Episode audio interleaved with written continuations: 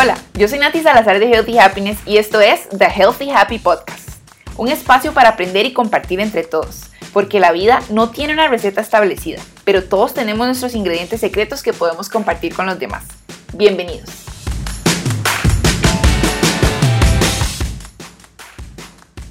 En el episodio de hoy me siento a conversar con Paulette Villafranca, que en palabras de ella es una mujer que se desarma todas las noches y se arma todas las mañanas y ya van a entender por qué.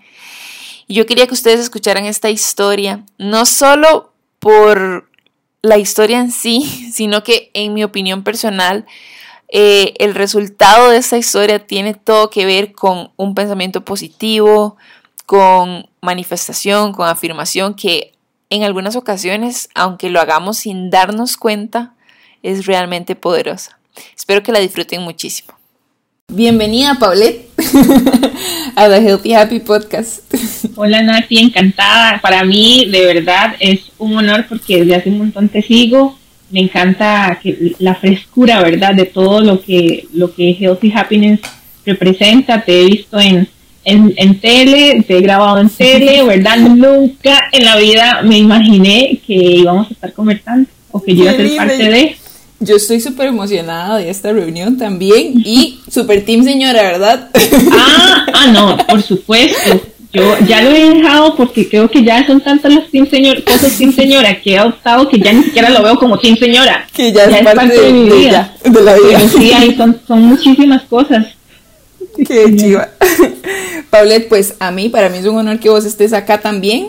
Como te decía antes de que empezáramos, eh, tal vez vos siempre contás tu historia, ¿verdad? Porque te, te pasan entrevistando y pasas compartiendo con, con diferentes personas. Pero yo quiero que la comunidad de Healthy Happiness la conozca y, y pueda tomar mucho de ella. Sí, no, no. A ver, empecemos. ¿Quién es Paulette? Paulette es una mujer de 32 años, soy acuariana de febrero ¡Eh, lo sé! Solo te llevo un año. Y, y estudié psicología, ¿verdad? Originalmente eso fue lo que estudié. Y también es una mujer que se desarma en las noches y se arma en las mañanas, porque a los 15 años, pues, me dio meningitis y la meningitis desarrolló una púrpura fulminante. Esto fue en cuestión de horas. Y pues a raíz de eso eh, fueron dos años de, tratar de salvar las piernas y con muchas lesiones a nivel de, de, la, de la piel y demás. Después de dos, a ver, para ir por orden, porque la historia es un toque larga. También quiero que conversemos de otro montón de cosas. Entonces, entonces Contanos ahí como, como resumen, De, la historia. La bacteria entra un 27 de diciembre del 2004. Yo tenía 15 años y entró, ¿verdad? No, el meningococo existe en todo lado, el meningococo está en, el, en, la garganta de los seres humanos, ¿verdad? un ser vivo y si entra en nuestro sistema inmune y no lo ataca, pues hace eh, destrozos. Entonces, no sabía que tenía meningitis en ese momento, me sentía simple y sencillamente mal, me llevan al hospital y ahí me hacen varias pruebas, entre esas la punción lumbar, que es el sacar líquido de la médula, y se dan cuenta que efectivamente tengo meningitis, ¿verdad? el, ahí el tema fue que la meningitis desarrolló la púrpura y la púrpura lo que hace es que la sangre deje de circular. Entonces mm. fue como una quemadura. La piel. ¿Y vos cómo te sentías mal, digamos? O sea, ¿qué era lo que sentías? Nati, vea, yo estaba, yo creía que me había caído mal el pollo de la noche anterior, ¿verdad? Y cuando yo llegué, primero me fui a una clínica cerquita donde vivíamos en ese momento y ahí pues me pusieron un suero. Yo me sentía como rara, pero ahí estando en la clínica me empezaron a salir como unos piquetes eh, como de pulga o de zancudo, ¿verdad? Por la piel.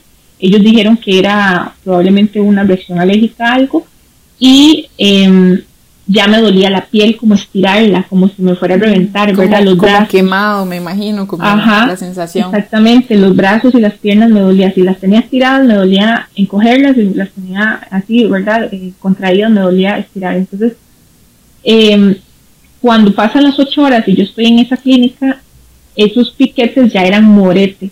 Mm. Entonces, cuando es cuando hay como una bandera roja y mi mamá le dijo como, no, necesito que me den un traslado al Calderón Guardia. Yo llego al Calderón Guardia y lo que yo siento años después, cuando yo leo mi expediente, era que literal me estaba muriendo, ¿verdad? Mm. Porque era como que yo veía como que estaba primero en la silla de ruedas y después estaba en una camilla y no recuerdo como en el momento en que llegué, era como imágenes que iban y venían y ahí pues eh, los signos vitales estaban por el suelo, ¿verdad? Y pues ahí lo que hacen es que me ingresan a la unidad de agudos y en la unidad de agudos empiezan a poner eh, todo lo que son los eh, signos vitales, a, ver, a, la fuerza, el corazón, los riñones y el cerebro, que con, hay un medicamento que se me olvida el nombre porque es muy difícil de pronunciar, pero es como un acelerador o adrenalina para tu para tus órganos vitales como para, forzar que trabajen exactamente porque se estaban apagando. Entonces me ponen eso le dicen a mi mamá que tengo 72 horas de vida el choque verdad de que verdad ya este a todo este punto era en este proceso yo no sabía lo, la, lo, grave que estaba. O sea aquí habían pasado unas horas digamos. Habían pasado sí todo empezó el 27 de diciembre me llevan en la noche al hospital y ya era la madrugada del 28 entonces, el 28 de diciembre es el Día de los Santos Inocentes y entonces a mi mamá y a mi hermana le dicen como que llamen a las personas que tengan que llamar para que se puedan despedir de ella y aliste todo lo del funeral. ¿Y qué? ¿Y nadie creía cuando llamaba? Entonces, exactamente, mi hermana empieza a llamar y la gente como, hey, Valerie, con eso no se vacila, hey, ¿verdad? Eso no, ¿verdad? Y pues me dan 72 horas de vida pasan las 72 horas, que si no hago mal los cálculos, se cumplen en el 31 de diciembre, y el doctor le dice a mi mamá, es que yo he visto esto en libros, pero yo nunca lo he visto en persona. Los dos casos anteriores que, hubieron en ese momento, en ese año, las dos personas que habían se murieron en ese lapso. Entonces fue como... Era algo nuevo. Que sigue, todos los días junta de médicos, la piel ya estaba totalmente hinchada, como con bombas de agua y entro a cuidados intensivos y ahí estoy durante dos meses. Eh, la bacteria la matan las primeras 24 horas, pero había que ver hasta dónde había dejado secuelas. Entonces, ¿y vos en todo esto, o sea, sabías qué estaba pasando? sí y no. A ver, yo en mi mente, ¿verdad? Era como, uy, yo le decía, mami, yo creo que yo me voy a tener que quedar a dormir aquí en el hospital. Y mi mamá era la otra, ya le habían dado la noticia de, que era verdad y yo, y yo, y yo, ¿y cómo se baña uno? Y verdad, y súper piqui, y yo, y no, y eso, que no, ¿verdad? ¿Cuál? Yo no estaba como, no estaba como en esa conciencia, ¿verdad? De que lo grave. No entendía lo ah, grave que era. No, hasta que una enfermera llegó y me dijo como, ¿usted está lista para irse con Dios? Y yo, ¡Ah! creo que esto es complicado, porque nadie me decía nada, ¿verdad? Y yo, yo sí, pero mi familia no. Y entonces mi cuerpo había cambiado mucho, ¿verdad? Eh, la cara, no sé, como en cuestión de horas, a pesar de que la bacteria no me atacó la cara, eh, yo le pregunté a mi mamá, necesito un espejo para verme, y ella me dijo, como no, Polera, aquí en cuidados intensivos no dejan tener espejo, y yo, ah, ok, como a los días de eso llegó una enfermera y me preguntó que si quería que me peinara, y yo, ay, sí, me dice un espejo, y yo no, es que como aquí no dejan, me dice, ¿cómo que aquí no dejan? Y saca el espejo que tiene la mesita ¿verdad? De, ahí de comer y me veo, ¿verdad? Pálida, era, era otra pared. Y entonces ahí me puse a llorar y todo, entonces pues yo empecé a ponerme metas, entonces yo decía, bueno, de aquí a febrero, que es mi cumpleaños, voy a estar bien. Y llegaba febrero y no estaba bien. Y yo, bueno, de aquí a agosto, que es el 15 años de mi hermana, es agosto, es mucho tiempo. Y llegó agosto y tampoco. Entonces yo dije, ok, de aquí al 27 de diciembre del 2005 ya es un año, un año es un montón, ya tuvo que haber pasado todo, ya voy a estar otra vez caminando. Y llegó ese año y no había, y estaba mal. Pero me encantaría rescatar en esto que estás diciendo es las afirmaciones que vos hacías. Ah, sí fijo uno en ese momento ni siquiera es consciente de que está firmando algo, pero es como vos decías, voy a estar bien, voy, o sea, como que tu mentalidad era súper positiva. Mi mentalidad era esa, ¿verdad? De volver a estar bien y, y, regresar a mi vida. Y pues en ese, en ese lapso, ¿verdad? Em, ya salgo de cuidados intensivos, me ponen en un cuarto, igual en el área de medicina, pero aislada, y a mí me empieza a ver eh, dos, dos expertos, digamos, dos especialistas, cirugía reconstructiva y vascular periférico. La cosa fue que cuando empiezan a quitar toda esta piel muerta que, que pasó, ¿verdad? Como una quemadura, y llegan a los pies, el tendón de Aquiles estaba completamente necrosado, ¿verdad? Estaba muerto, quitan toda la piel de los pies y queda expuesto los huesos y los tendones y todos los nervios y todo. Y pues entonces había un dilema, ¿verdad? Que vascular periférico decía que había que amputar, no, que, que sí se salvaban y cirugía reconstructiva decía que no. Hasta que una mañana de abril del 2005, em, el doctor llega y me dice, Polet, yo tuve de cirugía reconstructiva, me dice, tuve una discusión con vascular periférica, pero él entra como riéndose y yo gané, mañana te corto las piernas. Y yo, o sea, ninguna edad es bonito escuchar eso, pero a los 16 es como... Pero digamos, o sea, el doctor nada más llega y te dice, o sea, como, sí, esa es la decisión, punto. Exactamente, llegó y entró sonriendo y yo pensé que era como, ¿verdad? Entonces me dice, tuve una, ajá. tuve una discusión con vascular periférico, yo gané, mañana te corto las piernas. Yo me quedé como, ¿what? Y entonces, bueno, mi mamá obviamente, no, estaba mi mamá ahí y le dijo que no tenía que decirle así, ¿verdad? De que era como muy sin corazón y y empezamos a hacer, eh, mi mamá empieza a buscar otra segunda opinión porque yo no, no era mayor de edad, ¿verdad? Entonces ella empieza a buscar otra segunda opinión. Obviamente no nos gusta dejar ir, no nos gusta dejar ir partes del cuerpo, ni trabajos, ni personas, ni, ¿verdad? En general, nos en general, a los seres humanos. Exactamente. Y entonces eh, busca una segunda opción, encuentra un, otro cirujano reconstructivo Ah, bueno, a mí me dan la salida, ¿verdad? bajo la responsabilidad de mi mamá. Eh, y a las dos semanas es cuando se quema el calderón guardia exactamente donde yo estaba. No puedo Entonces, Es como que la muerte, ole. y, Burlando la muerte desde siempre. Sí, exactamente. Entonces, bueno, ya em, el doctor me ve y me dice, bueno, Poler, eh, vamos a hacer un experimento, puede ser que te queden más cicatrices y ya ese punto nativo una cicatriz más, una cicatriz menos, o sea, lo que yo no quería era tener dolor. Me avisa si estoy hablando muy rápido o mucho, porque es para terminar la historia de, la, de esa parte y empezar con... Y pues eh, lo que hizo fue un colgajo de piel y eso es lo que hicieron fue ponerme boca abajo, abrir el glúteo y los pies que estaban eh, con los huesos expuestos, ¿verdad? Y los tendones, meter los, los pies ahí y coser eso es un colgajo y pues imagínate vos con la planta de tu pie en, tus nalguitas. Eh, así estuve. Tenías que estar como boca abajo. Boca abajo, boca abajo y, todo era boca abajo, ¿verdad? Entonces al principio eh, yo estuve, me, me, ponía como de medio lado y mm, hasta que un día el doctor me dijo, si seguís haciendo eso, la presión de un lado con el otro va a dejar que la sangre no circule y eso se va a morir, ¿verdad? En la piel. Entonces entré a cirugía y cuando salí estaba enyesada. Tenía como dos, dos tapas de yeso, entonces era súper pesado y no me podía dar vuelta. Y después de unos tres o cuatro meses, eh, recuerdo cuando salí de, cirugía y, los, y las enfermeras gritaban, la soltaron, la soltaron. Eh, y efectivamente, ¿verdad? Eh, los cuatro meses pasaste con los pies en las nalguitas.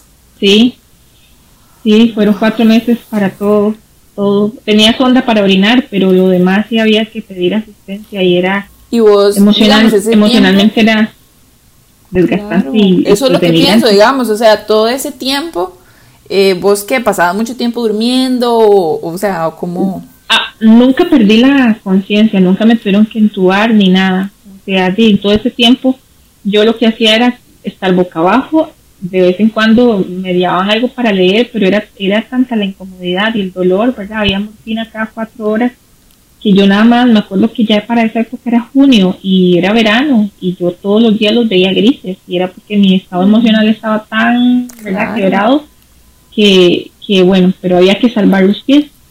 Y me sueltan y empieza ya el tema de las curaciones, porque si bien es cierto, los pies estaban bien, ¿verdad? Aunque ya se habían perdido los dedos de los pies, el resto del cuerpo y los brazos, piernas, ¿verdad? Estaban completamente abiertos por la piel que habían quitado que, estaba muerta, ¿verdad?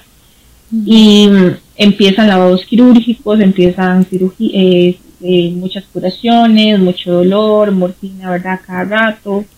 Y llega el primer año y llega el 2006 y, y pues todo seguía igual hasta que en una de las tantas curaciones yo grité que me quería morir yo lo había pensado en otras ocasiones y siempre pensaba, uy, bueno, voy a ir a cirugía, ¿verdad? Para los lavados quirúrgicos, tal vez me entúen, me ponen la anestesia y ahí me quedé.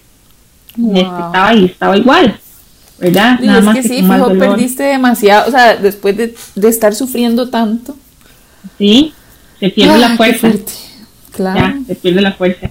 en este momento que yo grito en el 2006, me quiero morir, eh, cuando el doctor que hizo este experimento llega y dice, me rindo, o sea, los pies se salvaron, pero ella no está bien, no se muere, pero tampoco está bien, ¿verdad? Ya, y con el tema de que, los, de que las nalguitas, los glúteos quedaron abiertos, pues entonces había que luchar ahora con la cicatrización de esa parte. Eran, a cada rato habían eh, transfusiones de sangre y demás. Y pues en ese momento, pues se nos vino el mundo encima, ¿verdad? Porque en un lado dijeron que había que amputar, en el otro lado ya el doctor se hizo lo que tenía que hacer y ya se rindió, ahora qué hacemos. Y como siempre la vida va acomodándole a uno las cosas y las personas.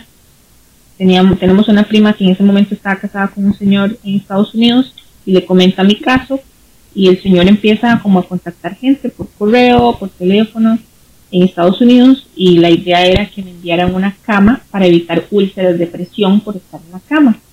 Mandan mis fotos a, a, Indiana y a una empresa que, se llama Hillrom, no sé si ya todavía existirá, y la señora recibe estas fotos y donde ve la situación, ¿verdad? Yo pesaba 32 kilos, tenía, o sea, era, ¿verdad? Y ella dice, no, ella no necesita una cama, ella necesita venir a curarse y es que en Costa Rica no, han podido, ¿verdad? Entonces empiezas todo este trámite, ¿verdad? De hacer como un ángel, básicamente. Todo, literal, un ángel y muchos por alrededor, porque fue un montón de gente que logra venir, la empresa me presta el avión, el jet privado, porque no podía viajar en un vuelo comercial. O sea, el 80% del cuerpo estaba abierto. Entonces, eh, mandan doctores, enfermeras y de aquí un montón de gente empieza a ayudar y, conocen el caso de Polet y de la embajada envían a tomarme la foto ya a la casa, ¿verdad? Para, para la visa, todo eso. dieron permiso de volar por encima de Cuba porque en ese momento no se podía viajar a Estados Unidos y pasar por territorio cubano. Wow. Sí, y, sí, y el 4 de enero del 2007 yo llego a Cincinnati, Ohio, a un hospital que se llama Shriners, que es fundado por masones, al, y me reciben como una quemadura, como si estuviera quemado. Lo primero que hacen es quitarme el dolor, que y lo que hicieron fue ponerme piel de cadáver en las heridas para abonar mi piel para lo que venía. Me la y obviamente ya tenían más recursos para poder ayudarte, por supuesto. Exactamente, y más, más experiencia, ¿verdad? Y, y entonces, pues hacen eso, me quitan la piel de cadáver después, eh, me quitan piel de la espalda, que era como lo único que me quedaba bien ya, y los ponen en las heridas. Y yo me acuerdo cuando después de dos años dije, no me duele nada. Entonces ya me había acostumbrado a vivir con el dolor. Y entonces... Eh, ¿Y vos estabas en el cole? Yo estaba en el cole y a ver, esto es muy, una parte muy importante porque si bien es cierto, mi cuerpo no funcionaba por el dolor, mi cerebro siempre estuvo bien y mi tía muy inteligentemente me dijo, sorry, y se fue a control de calidad en San José, hizo todo y ya, ya fuera que yo estaba en el hospital o en la casa, llegaban a hacerme los exámenes. Y ese día no ni nada. Entonces mi hermana en, en, artes industriales había hecho una mesita de esas como para desayunar de madera en la cama y ahí yo hacía el examencillo, ella me la hizo. Qué gata, no puedo creerlo. O sea, para, ¿cómo para en medio de todo eso, en medio de todo eso pudiste continuar tus estudios? O sea. De ahí fue, fue como que Daisy, su cerebro está bien, así que dele, porque no se va a atrasar. Bueno, pero está bien, me parece, me parece positivo como ocupar la mente en otras cosas. Por supuesto, también hacía bisutería y hacía cosillas porque era un día tras otro igual, ¿verdad? Y había momentos de más dolor, habían otros momentos de menos dolor, entonces sí, pues la mano y, la, y el cerebro funcionaba y ahí hacía los exámenes y ese, ese, día no, los enfermeros que estaban en el hospital sabían que no podían entrar a no ser que tuviera algún medicamento o algo, o sea, porque ni siquiera eran profesoras del colegio donde yo iba, era del Ministerio de Educación que mandaban a alguien y le tocaba. Y, y pues bueno, viajo a Estados Unidos, ahí lo que hacen es que eh, ya después de que no tengo dolor, ¿verdad? El doctor me dice, bueno, pues hay dos opciones, o amputamos, ponemos prótesis, porque uno de tus pies no tiene sensibilidad porque la piel no es de ahí y el hueso está infeccionado del talón o te conservas tus piernas, te dejas, te quedas en una silla de ruedas y listo. pero ya para ese momento, si estás haciendo bien las matemáticas, Nati ya estaba a punto de cumplir 18 años en febrero. Claro. Entonces, ya podías tomar tus propias decisiones. Exactamente, entonces yo me senté con mi mamá y le dije, ya es hora de dejarla así. Ya hicimos lo que se tenía que hacer y agotamos los recursos. Y ella me decía, Polet, pero si en cinco años sale un trasplante de Aquiles, y yo, y cinco años en una silla de ruedas. Y pues... Eh, o sea, tu corazón eh, ya te decía como, ya agotamos. Era hora de dejarla así. Y de hecho yo antes de irme para Estados, yo le dije a mi, abuela y a mi hermana, yo regreso caminando con o sin piernas. Ay, Polet, no diga eso. Y yo, Ven, aquí está otra afirmación. Sí, exactamente. toda tu historia está llena de afirmaciones, de metas, diciendo, no, así va a ser y va a ser. Sí, y vieras que Nati, yo me devuelvo, muchas veces me han preguntado, pero ¿de dónde sale eso, verdad? ¿Dónde sale el positivismo? ¿Dónde sale? Yo no sé, simple y sencillamente creo que fue el, era como yo camino porque camino, ¿verdad? Porque soy bien necia y yo no, yo regreso caminando como sea. Pero entonces, pues ahí tomé la, le dije a mi mamá, esta es mi decisión. Entonces yo cumplo años el 11 de febrero y el 16 firmo por primera vez como adulta, ¿verdad? No tenía ni cédula, pero firmé para que amputaran las piernas y el 27 de marzo empiezo otra vez a caminar con las prótesis. Wow. Wow. Y, tu mamá, digamos, ya cuando vos tomaste la decisión, tu mamá ya la aceptó o le, se le hizo todavía muy difícil. Le costó y de, hecho varios años después le costaba. Eh, si yo me iba a quedar ya, ya más grande, ¿verdad? Cuando ya regreso a Costa Rica y todo, y ya tengo muchos años de, vivir sola y, y, tal vez yo me iba a quedar a, dormir en la casa de ella y ella me tocaba la puerta del cuarto y yo estoy desarmada, ella no le gustaba ver, ¿verdad? Pero ya lo había... Empezaba a afrontarlo. Sí, claro, le costaba ver eso. Y pues de eso sí, fue un poco como raro, ¿verdad? Salir, saber que yo entré a, cirugía y sabía que cuando saliera de ahí no iban a estar mis piernas. Y lo que hice fue eh, agradecerles por todo lo que habían hecho por mí durante 18 años, por todo lo que me habían llevado, traído, por porque yo era súper vanidosa con los pies, o sea, era como impecable siempre el pedicure, ¿verdad? Con 15 años, imagínate eh, me encantaban los tacones, iban taconada al colegio y todo, y, y, había que dejarlos ir, entonces yo sabía que iba a entrar, iba a salir y ya no iba a estar. Y hasta el día de hoy. te despediste de Me despedí, me despedí de ellos, de, de mis pies y de mis, yo digo piernas, pero en realidad básicamente es como los pies, porque yo tengo la rodilla y un y el muñón es como una cuarta más, entonces es como de donde uno dice la espinilla hacia abajo, pero la prótesis va desde arriba por un tema de equilibrio. Y mm, me despedí de ellos, les agradecí, hasta el día de hoy les agradezco un montón y también les agradezco a mis panteras por todo lo que hacen por mí. Y de ahí fue pues un año, todo el 2007. Ah, bueno, entré al colegio en Estados Unidos, entonces allá tuve mi prom y lo terminé y toda la cosa. Allá te qué, bueno, o sea, que en serio siempre seguiste estudiando. Wow. Sí, eso fue, la, la, familia con la que yo estaba allá y el pueblo donde yo vivía era muy pequeñito, eh, ¿verdad? Porque esta señora que recibe las fotos en la empresa es la que ofrece a tenerme en la casa de ella durante un año con su familia. Entonces yo vivo un año con ellos y la misma, la misma comunidad fue como, bueno, la, la chica de Costa Rica entonces hicieron como una banca y me dieron como una beca en, el, en un colegio privado y todo allá. Y pues de ahí, al principio con mi inglés, ¿verdad? De, de, que yo, yo aquí iba a un colegio público, entonces no sabía mucho inglés y al principio lloraba y todo. Y yo por otro lado decía, no puedo dejar esta oportunidad pasar porque mucha gente está sacrificándose también por esto. Y pues allá es cuando eh, terminé el cole y toda la cosa. Vengo para acá un año después ¿verdad? Y aquí es donde es el golpe emocional, porque ya salí de la burbuja. Claro, y es que pasaste demasiado tiempo en hospitales. Sí, sí, sí, sí, entonces, entonces fue ahí todos los miedos, todos los miedos que yo no tuve, los tuve en, este, en cuando yo regreso acá, que es en el ¿Y cómo es, cómo es el proceso de, de, aprender a usar unas prótesis? Eh, es es bonito, una buena prótesis no tiene por qué, no tiene por qué doler, una buena prótesis no tiene por qué lastimar, nada de eso, ¿verdad? Entonces, al principio me las ponían solo por ratitos, hacía terapia física dos veces al día, se sentía un poquitito tallado, pero, pero hasta ahí. Entonces, eh, ya después eh, como que caminar un poquito las diferentes texturas, ¿verdad? Qué piedras, qué caños, qué eso, qué lo otro.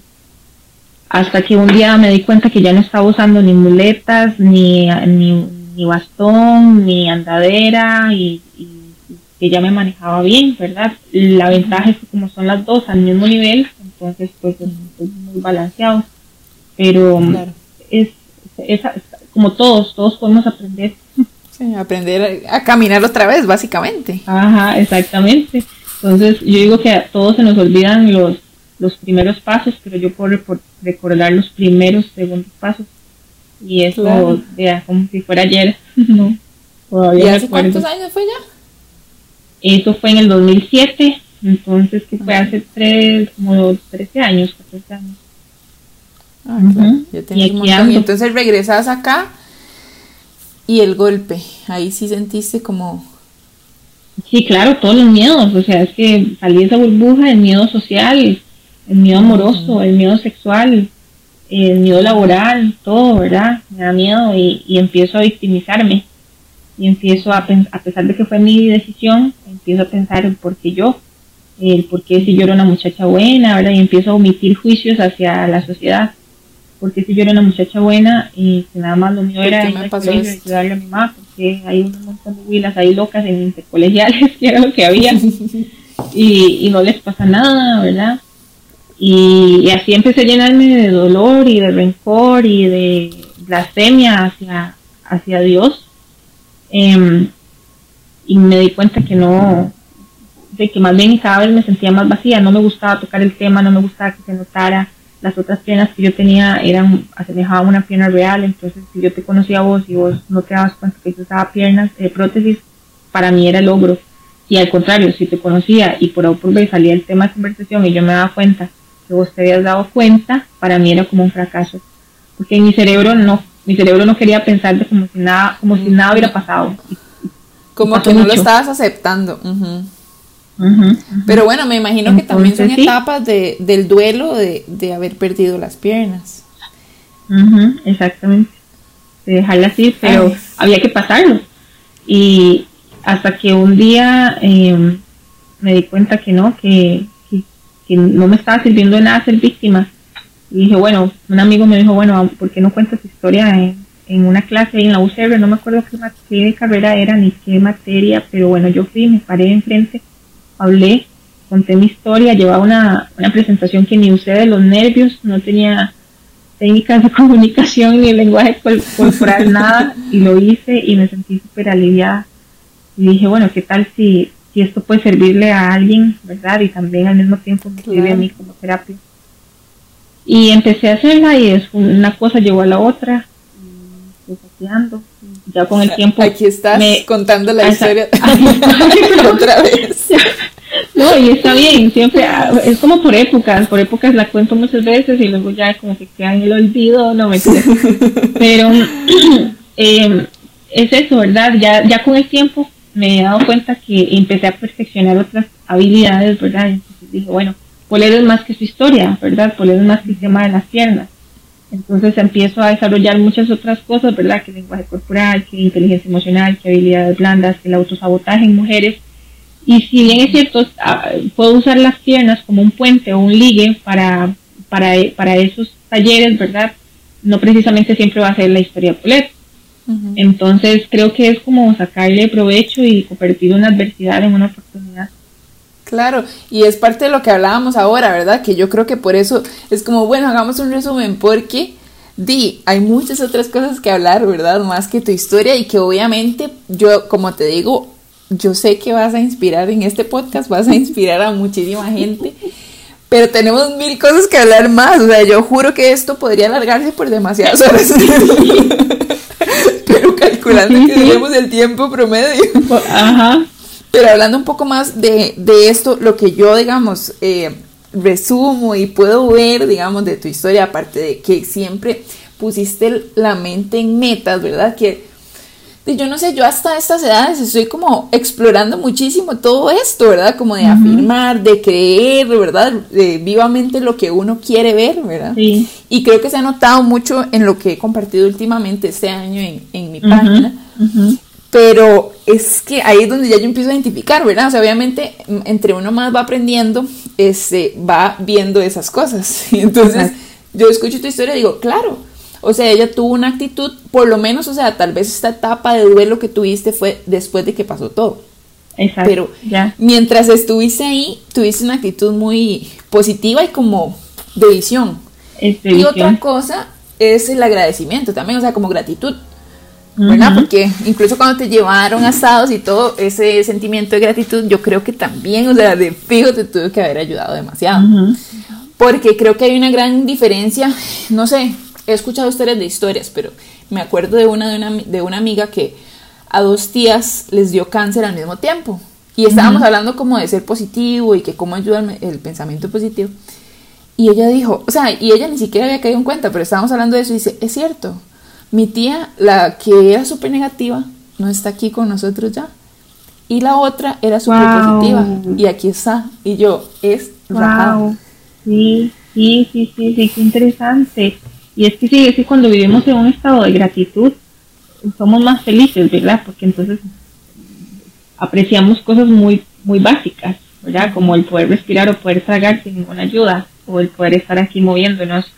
Entonces, si usted vive en un estado de gratitud, por ende se va a sentir más feliz y si se siente más feliz va a vibrar en una frecuencia más bonita. Y si usted vibra en una frecuencia más bonita empieza a traer cosas a su vida, igual que cuando vibra en una frecuencia negativa y tan cosas tan sencillas como si vos llegas, te golpeas y empezás a, decir un montón de malas palabras y no sé qué, y, rapidito te vuelve a pasar otra cosa y todo, y entonces dice, pero ¿qué pasa, verdad? Bueno, revise cómo está canalizando su energía y en qué frecuencia está viviendo. Total, y qué buena esa palabra, energía, porque todo se trata de energía, todo, incluso el dinero, o sea, el dinero, eh, la gente que lo rodea a uno, ¿verdad? Todo lo que uno deja entrar también depende mucho de esa energía. Este, y me parece también importante hablar también algo que hemos conversado, que es ese, Paulette un día dijo en una story, yo me acuerdo que dijo como, ni, o sea, no me vengan a decir aquí que yo soy un héroe, que yo soy esto, que yo, ¿verdad? que yo soy lo otro, porque todos, todos los seres humanos, o sea, tenemos nuestras historias diferentes, tenemos nuestro derecho, o sea, como que yo no me voy a, y esto específicamente lo digo porque una vez estábamos hablando y estos meses que yo me había sentido mal, vos me dijiste como Nati, pero date el tiempo vos también, o sea, como que tal vez algo sugerí yo como diciendo, vi tu historia y me inspiré demasiado, sos lo máximo, ¿verdad? Ajá, y me dijiste como, no me acuerdo. Ajá, vos me dijiste como, date vos el tiempo también de sentirte mal. Exactamente. todo bien.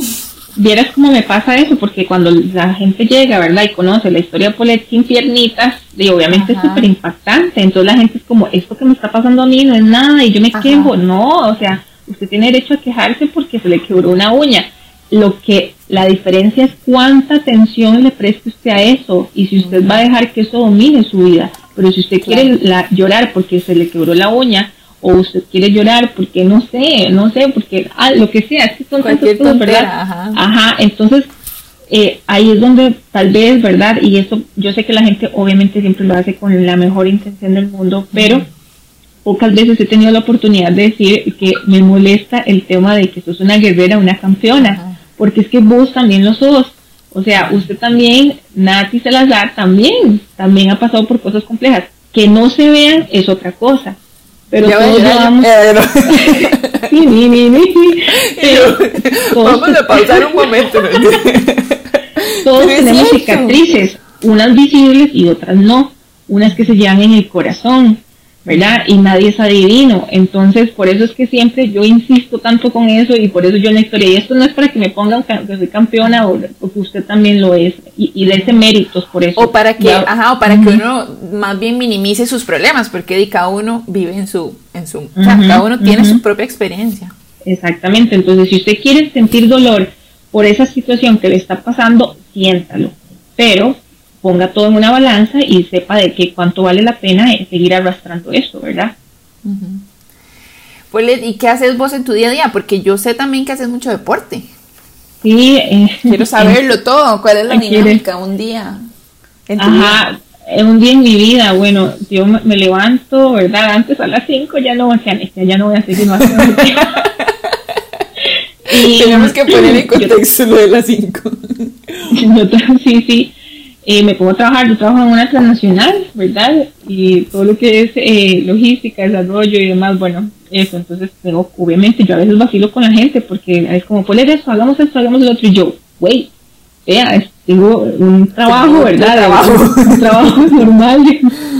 Y, y sí, entonces por lo general en la mañana trabajo, si hay reuniones atiendo las, las, las reuniones que hayan, y eso sí, al mediodía me voy a entrenar, sí o sí, o sea, pase lo que pase, voy, punto. No es negociable, como me levanto a encender la compu, o sea, el entreno también. Hago powerlifting, que es levantamiento de pesas, eh, me gusta levantar así bien pesado, y mm, ya esto me, me devuelvo y sigo con, con, mis cosas, ¿verdad? Y obviamente en ese, en ese, en ese lapso, pues siempre van a haber reuniones ya extras, ¿verdad? Que alguna charla, que algún taller, con, externas, eh, o un café con Nati en la tarde, ¿verdad?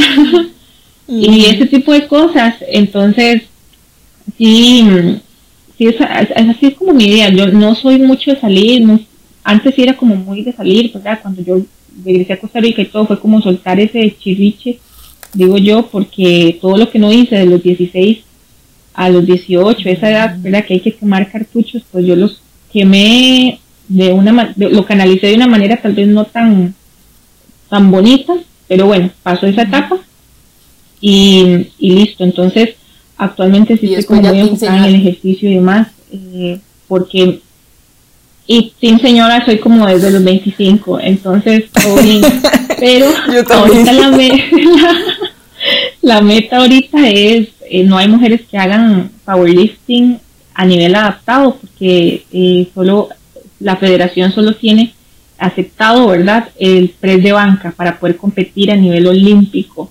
Entonces, sí, es otro nivel. Entonces, ahorita estoy como muy enfocada en eso. Amalia Ortuño, por ahí también estamos juntas, pero lo, lo, bueno es que somos categorías distintas, entonces hay variedad. Y lo bueno de no ser, no, no hay, que no hayan tantas mujeres es que es más fácil clasificar a nivel internacional. Entonces, el otro año hay panamericanos y del Caribe y centroamericanos y en el 2024 hay Olimpiadas en París. ¿Quién quita que vaya a dar ahí, verdad? no, hay que afirmarlo de una, de una. de hecho, Amalia es, la tuve invitada aquí también. Si no han escuchado el podcast de ella, lo pueden escuchar ahora cuando terminen este. Y eh, me acuerdo que también hablamos de esto, como de afirmar que iba a clasificar ese año y lo hizo. Ajá.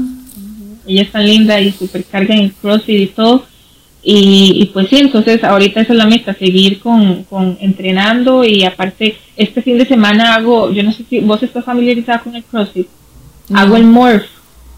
Nunca he escuchado, nunca he escuchado el Morph. Bueno, es en, es? en honor al teniente Murphy, que murió en una guerra, creo que fue en Siria, no, no sé, bueno, estaría mintiendo, pero fue hace poquito, o sea, fue en el 2005. Y a él lo mandaron como al frente, ¿verdad? De la batalla y pues murió y él era súper fan del CrossFit entonces a, raíz de eso, eh, el mundo crossfitero, a pesar de que yo no soy crossfitera, pues hizo todo un wood en honor a él, que se celebra el último mes, el último lunes de cada, de, mayo, que es en Memorial Day, ¿verdad? Los caídos. Pero como cae el lunes, entonces en el gimnasio, en los, los box, lo hacen los fines de semana y este fin de semana es en el mío. En mi vida he hecho uno, obviamente yo no puedo correr, y hay que, es, es un wood que te reta a nivel físico y a nivel emocional, ¿verdad? Porque es muy cansado, pero te genera carácter. Entonces, como yo no puedo correr porque estas piernas no son para correr, pues ahí hicimos ciertas modificaciones para hacerlo en bicicleta y luego las sentadillas y luego las lagartijas y luego eso y luego, ¿verdad? Adaptado eh, y listo. Entonces voy a, yo no voy a hacer el completo, está el, completo y la mitad, que voy a hacer la mitad porque también hay que escuchar su cuerpo. Igual, la mitad suena bastante intenso. Sí, por supuesto. y yo no me imaginé, o sea, que lo iba a hacer, pero bueno, mi, entrenador me dijo como, Pau, ¿por qué no lo hace? yo, porque eso es para otra gente a otro nivel. Y crossfiteros, yo soy, ¿verdad?, de, pesas. Y me dijo, no, vean, le hacemos esto y pues este sábado lo voy a hacer, vamos a ver qué tal. Uh, qué chido, muchos éxitos. Lo importante es atreverse. es un buen consejo. ¿Trabajas en el radio también, no? Sí, eh, hago colaboraciones para Bésame los martes a las 8 de la noche, a las 7 de la noche, perdón. Antes iba a la cabina y lo disfrutaba un montón, ahora lo hago desde la casa por el tema del COVID, pero igual lo disfruto y básicamente eh, ahí son martes de mitos, entonces temas que todos hemos tocado en algún momento, ¿verdad? Que, que mi pareja em, me hace esto, me hace el otro, y me hace aquí, no me quiere, y me dice esto, y me saca plata, pero yo creo que me quiere. ¿verdad? ¿Qué tengo que hacer? Ese tipo de cosas, ¿verdad? Pero al final es con el objetivo de construir y darle claridad a, a, toda la gente que, lo escucha. Entonces, la radio junto con, el, con Rafael Ramos es algo que, que me trajo el año pasado, la pandemia, y ya cumplió un año, entonces lo disfruto mucho. Qué chiva. Y Pau, de, antes, digamos, eh, vos igual te gustaba mucho hablar y así, o esto fue algo que desarrollaste ahora? no, verdad, sí, yo era súper tímida. Desde pequeña fui tímida, todo me daba vergüenza, no era blanquina, me caían mal los adolescentes cuando yo era adolescente. Y yo le decía a mi mamá, hoy no lo soporto, que quería ser adolescente y saber que yo entro en esa categoría. Era así, entonces. Eh, Y yo no, no era así, la verdad es que hasta los 24, 25 todavía era muy introvertida, hasta que yo empiezo a contar mi historia y me doy cuenta de lo chiva que es poder comunicar y conectar, y, me gusta todo este tema. Hasta después de, esa charla. hasta después de esa charla, ¿verdad? Y entonces ya empiezo a conocer sobre el rapport y cómo aplicarlo y todas esas cosas, y, pues me gusta mucho, es de las cosas que más disfruto. Soy hablantina cuando hay que hablar, ¿verdad? Pero también tengo mis espacios de, silencio, o sea, yo puedo pasar callada, no soy tan hablante hablante. Entonces, como cada, en cada, dependiendo del momento. Sí. Yo soy parecida, sí hablo mucho más, creo, pero, también puedo tener mis momentos. no les hablo pillo. Ajá, exacto. Y yo pille, mentira. a veces a veces en serio, o sea, no, sí, o sea, literal que sí hablo desde que estaba pequeña, porque mi mamá, o sea, mi mamá, ese era el recado que le mandaban. era como, eh, todo muy bien, pero distrae mucho la clase. Ay, perdón, pero es cierto, es cierto, hablo mucho. Y Errol es súper callado, más bien, o sea, un día estos, hace un tiempo me dijeron, es la primera vez que escucho a Errol hablando en las historias. Sí, y me ponía a pensar, Nunca habla. No, que no lo había pensado y sí es cierto. Solo lo ven. Ya tenemos las mismas sillas. Ay, sí, mira, gemelos. Solo que no nos pueden ver, pero tenemos las mismas sillas blancas. Estas sillas vinieron para quedarse. Yo las he visto últimamente en todas las series, en todas. Ah, sí. y a mí me encanta. Yo, yo dije, yo no voy a. Yo necesitaba una silla blanca para trabajar y dije, yo aunque no la había conseguido, yo dije, no, no voy a meter una silla negra jamás, prefiero seguir en la banca hasta que consiga. Yo igual, me esperé años. Nosotros teníamos una oficina antes de diseño en Escalante y ahí era donde yo quería esas sillas, hace años. Y dije, no, hasta que las consiga, igual, aquí estoy feliz con las sillas. Y no es un anuncio, no, mentira. Ah. Ni me acuerdo cómo se llama el lugar donde las compro. Yo sí, pero no voy a decir. Nos reservamos el dato, no. Exacto. Ay, Pau, Pau, y digamos, a mí me encantaría saber como después de esa charla donde vos te atreviste, donde vos como que, ¿verdad? No sé, o sea, siento como que tenías algo ahí y lo pudiste como eh, compartir o, expresar. ¿Qué sentiste después de ese momento? O sea, no sé, alguna gente te llegó a hablar, o sea, ¿cómo fue? Sí, eh, mucha gente llegó, ¿verdad? A hablar y a decirme que, que era una guerrera. ahí empezó. Ahí empezó, pero yo sé, siempre lo tomo con la mejor actitud y sé que la gente no lo hace con ninguna intención de lástima ni nada, ¿verdad? Entonces, después de eso, pues eh, eh, empiezo a conocer gente y muy, muy linda, ¿verdad? Empiezo a conectar con personas muy bonitas como vos, ¿verdad? Que, que tenés una energía súper linda y, y, no ha parado, ¿verdad? Me encanta. Cada, cada fin de año, inicio de año, yo digo, bueno, ¿cuál ¿qué personas traerá este nuevo año? ¿Con qué personas terminaré conectando este año que no me imagino ni que existen. Siempre hago ese análisis y ya cuando voy por medio año yo digo, uy, vea, apareció fulano, sutana, ¿verdad? Eh, qué lindo. Y, y, así es, entonces soy bastante amistosa, la verdad sí. Yo creo que puedo, o sea, solo yéndote puedo hacer una lista de, cosas buenas que aplicas en, en tu vida. Y, y, creo que vos también, ¿verdad? Podrías hacer una lista de cosas buenas que te trajo esta experiencia al final de todo. Sí, es que yo por eso digo que la pérdida de dos piernas trae miles de ganancias, desde que puedo ser más alta, Nati, antes, antes medía 1,67, ahora mido 1,73, ah. bien, bien largota, yo sé que vos sos bien grandota también. Sí, yo mido 1,77. ¿Ves? Bueno, yo mido 1,75 con tacones. Y podrían ser más largas, pero pero cuesta mucho encontrar ropa y que no le queda uno pica pollo. Bueno, esa era mi experiencia colegial, básicamente, la acabas de ah. resumir. solo tenía una compañera alta, Marjorie, y, o sea, nos íbamos en serio fines de fines de semana a buscar pantalones, porque en serio en ese entonces los pantalones los hacían súper cortos, ahora sí. Ahora, ahora sí, y, perfecto. y los palazos son como el mejor aliado, el palazo queda precioso. Eh, o las maxifaldas o así, pero digamos que podría seguir creciendo, pero no, no lo voy a hacer. ya, más bien, sí, exacto. Pero eh, me, sigue trayendo muchas, muchas ganancias, Pero ahí vamos a ver, todo depende como usted quiera verlo, porque si usted quiere ver como, ay, qué triste, ay, qué esto, ¿verdad? Hay que, obviamente la ropa después de una amputación, no, nada talla igual y hay que empezar a buscar qué es lo que favorece. Y eso también ha sido una búsqueda, un aprendizaje de qué es lo que, lo que me va o con lo que me siento cómoda y qué mejor no, ¿verdad? Entonces, fue también un trabajo de eh, reencontrar mi feminidad, que es algo que nunca he querido perder, ¿verdad? Y eso es un mensaje que me encanta llevarle siempre a las mujeres, independientemente de si usted por el embarazo quedó con muchas estrías o con muchas marcas o subió mucho de peso, seguir siendo mujer y, puedes enfocarte en otro montón de cosas bonitas que en lo que te falta o en lo que no te gusta, ¿verdad? ese es el problema del ser humano, que lo que me falta y lo que no me gusta, eso es lo que meto el dedo, ¿verdad? Dedo y doy, doy, teniendo otro montón de cosas Obviamente, en controlar lo que sí podemos controlar, alimentación, ejercicio, la gente con la que nos rodeamos y todo. Y mientras estamos en ese proceso de amar nuestro cuerpo, pues buscar todos los recursos para, para que nos ayuden. El entorno, el entorno es súper, súper importante e influyente. Qué bonito, qué bonito ese mensaje, porque en serio que aplica para todos y yo creo que viene siendo como cada uno eh, puede cambiar sus lentecitos de ver el mundo, ¿verdad? Exactamente. O sea, sin importar lo que pase o lo que... Todas estas cosas que uno no puede controlar, si realmente uno se enfoca en todo lo bueno que haya dentro de todas las situaciones, siempre puede encontrar cosas positivas, siempre. Sí, es que la vida, digamos, la vida está llena de, de cosas buenas y no tan buenas, ¿verdad? Porque no me gusta decir malas y nada de lo que de lo que pase no ha pasado antes. No soy ni la primera ni la última que pierde las piernas, no es ni la primera ni la última pandemia, no deberíamos sorprendernos, ¿verdad?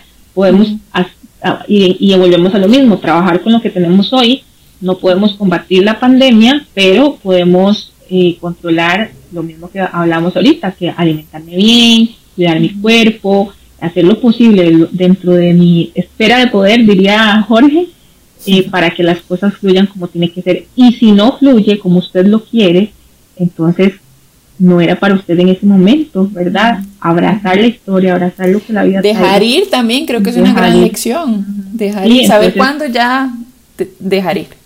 Exactamente. Eh, eh, eh, aferrarse creo que no es la mejor opción. Y una vez yo hablaba con un psicólogo porque yo soy como muy de que si yo tengo este cable en este momento y usted dice, es qué lindo, yo le digo, tome, lo regalo, ¿verdad? Pero como muy desprendida. Y entonces una vez un psicólogo me dijo, es que vos dejaste ir algo muy importante. Ya lo demás ya no, ya no importa tanto. No, importa o sea, ya no te apegas tanto a las cosas. Ya no me apego, o sea, las cosas van y vienen, entonces...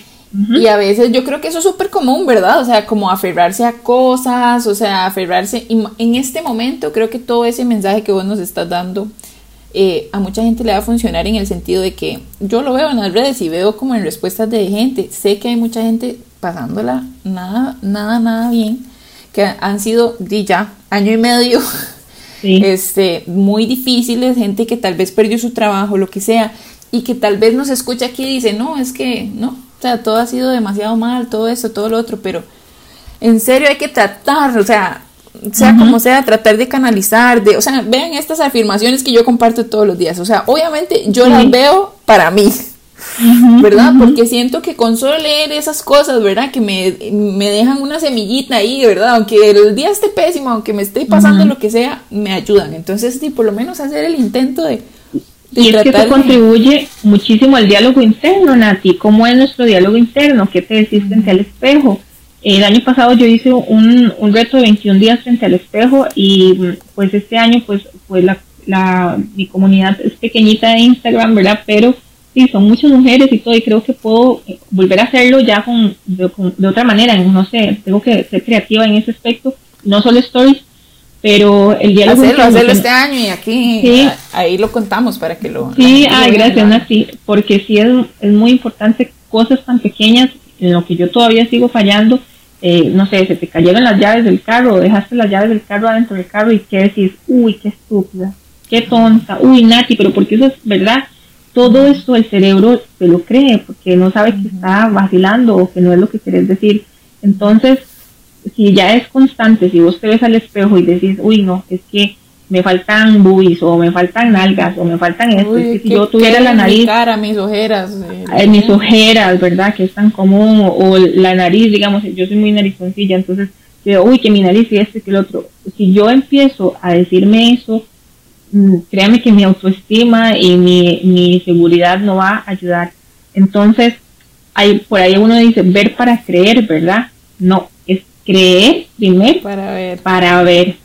Entonces, ahí es otro, otro mensaje para las chicas, revisen su diálogo interno, qué te estás diciendo frente al espejo y constantemente. Entonces, son pequeños cambios.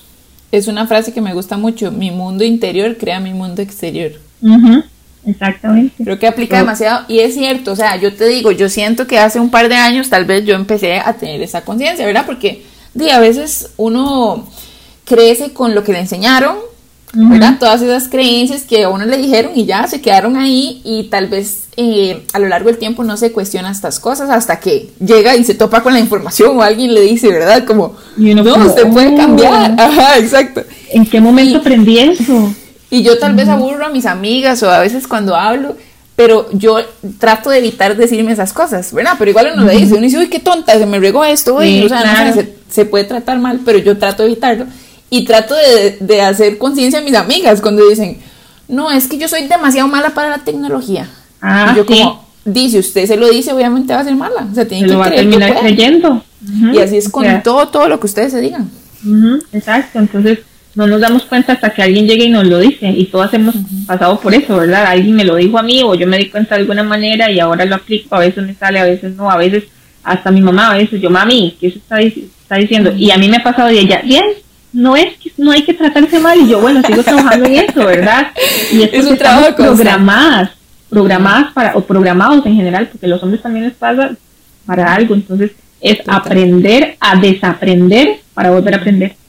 Me encanta, me encanta. Quedémonos con ese mensaje y digamos, ustedes si en algún momento no se han cuestionado esto, nadie les ha dicho, pónganse a pensar y poner atención en que cómo se hablan ustedes a ustedes mismas eh, y vamos cambiando esto poco a poco. Es como también, eh, no sé, los hábitos que uno tenga, lo que sea. O sea, nada más como tratar de hacer más conciencia y, y ir cambiando las cosas. Tampoco podemos cambiar de la noche a la mañana, pero ya tenemos más información a nuestro lo Lo primero es saber exactamente, que estar en un grado de conciencia de decir, mm, detectarlo, detectarlo.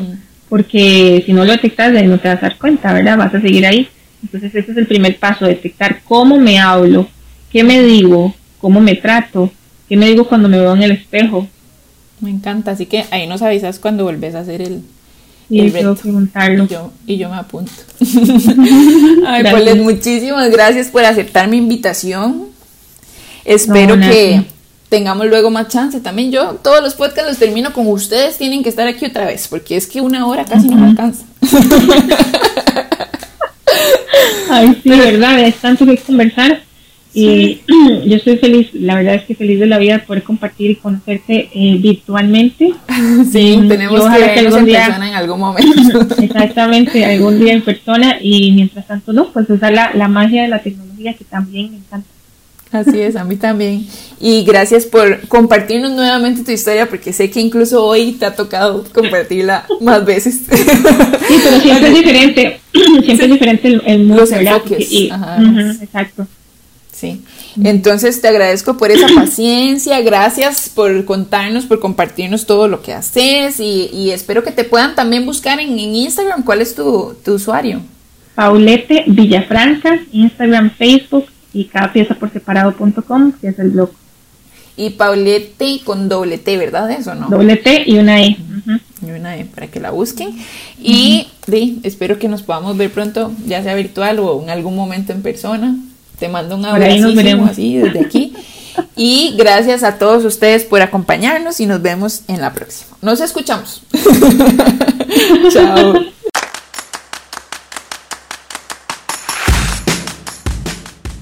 Y si ustedes quieren estar súper atentos a todos los nuevos episodios de la Healthy Happy Podcast, no olviden suscribirse en la plataforma que sea que están escuchando esto.